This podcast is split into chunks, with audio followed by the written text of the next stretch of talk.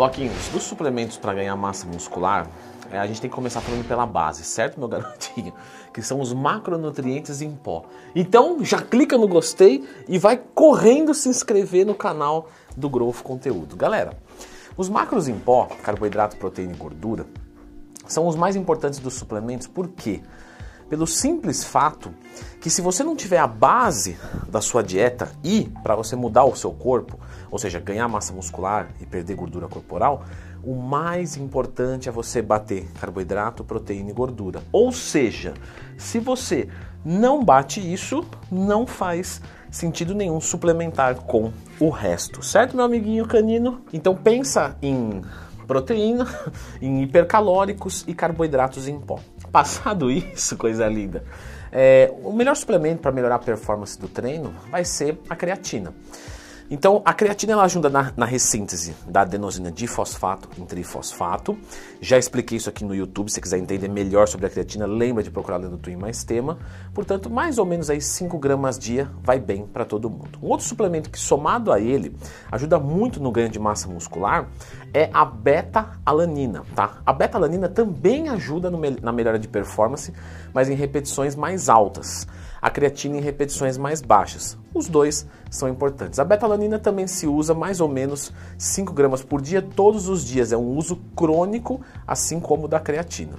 Acho legal também, tá? Isso é opcional, mas eu até falei disso no meu curso de suplementação.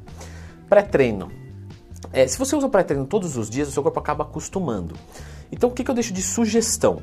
Não é obrigatório, mas deixa um pré-treino na sua casa para você usar de vez em quando. Quando eu falo de vez em quando, é tipo uma vez na semana, no máximo duas. Naquele dia que está um pouquinho mais cansado, ou que você quer dar um treino mais pegado, ou que você vai treinar um músculo fraco, você manda ali um pré-treino você usando assim, é quase que um custo irrelevante. Termogênico para ganho de massa muscular, já recebi essa dúvida de alunos da consultoria. Posso tomar um termogênico para ganhar massa muscular seca? Não é isso que vai determinar o ganho de massa muscular seco, tá? O que vai determinar isso são estratégias de dieta e de treinamento e somado a cardio, ou seja, não fazer um superávit calórico excessivo, treinar pesado e fazer aeróbicos. O termogênico, é, o, o próprio potencial dele de termogênese, termocalor, gênico geração, geração de calor a partir de calorias é baixo. E aí quando você usa o termogênico, na verdade você está usando um estimulante. Então você, usando o termogênico, vai aumentar a sua disposição e diminuir o seu apetite. O que não é interessante, né? Se for para aumentar a disposição, é melhor usar um pré-treino. O multivitamínico em dietas que já são ricas em comida, ele é normalmente dispensável. Para quem tem um nível de atividade às vezes muito alto, de repente faz musculação e treina alguma outra coisa, ou para quem tem alguma carência historicamente ali que se mostra, a suplementação com multivitamínico ou com a vitamina que lhe faz falta é adequado, mas não é um suplemento obrigatório no ganho de massa. Eu investiria antes, por exemplo, até falo disso lá no meu Instagram, que eu abro caixinha de perguntas todo dia, tá pessoal? Twin sobre as enzimas digestivas. Para quem tem baixo apetite, tem aquela sensação de estufamento constante, usar enzimas digestivas junto com as alimentações é legal, ajuda. Mas antes, lembra, vale mais a pena você trocar sólido por líquido, usar alimentos de digestão mais fácil, como por exemplo, ao invés do arroz integral, usar o arroz branco, é, colocar carboidratos que são mais ricos em calorias, por exemplo, ao invés de comer batata, você come macarrão, entre outras estratégias. Glutamina, tá? É a alimentação dos enterócitos, ou seja, não chega glutamina na corrente sanguínea, nosso corpo já cria um monte de glutamina por dia, né? Sintetiza, fugiu a palavra, sintetiza. Então você suplementar com glutamina achando que isso é eficiente para a massa muscular não é. A melhora da flora intestinal é muito bom do ponto de vista global, mas a flora intestinal vai melhorar mais com os pré e probióticos, ou seja, fibras e consumos de fermentados. Aí você quer somar uma glutamina para deixar sua flora bombando? Tudo bem, é legal. Mas diretamente eficiente para hipertrofia não é. BCA é um suplemento que funciona, mas não vale a pena. Lembrando, o canal da Growth é, mas a Growth é honesta e sincera.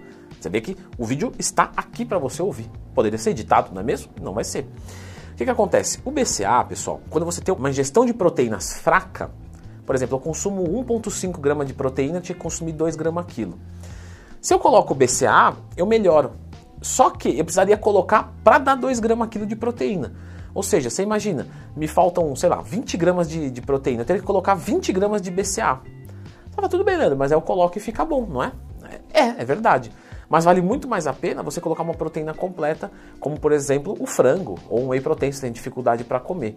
Ou seja, para quem já bate proteína diariamente corretamente, você colocar o BCA é jogar dinheiro no lixo. E você tirar a proteína para colocar o BCA não faz sentido nenhum. O ômega 3 ele é anti-inflamatório e o ômega 6, é, que são as outras gorduras da dieta, basicamente falando, ele é inflamatório. Então tem que ter um equilíbrio né, de ômega 3 e 6 mais 9. Tá? As pesquisas nos mostram tem umas divergências, é verdade, mas mais ou menos falando aí, 1 grama de ômega 3 para cada mais ou menos 10 gramas de 6 mais 9. Então, se você tem uma dieta com 50 gramas de gordura e você não consome nenhum peixe, nenhuma fonte de ômega 3, é interessante a suplementação, tá? Mas é muito mais por saúde. O ZMA não é eficiente para hipertrofia, a menos que você tenha carência de zinco, aí sim ele pode aumentar a sua testosterona. E a maca peruana tem algumas considerações a fazer, então eu vou deixar este vídeo aqui, dá uma conferida.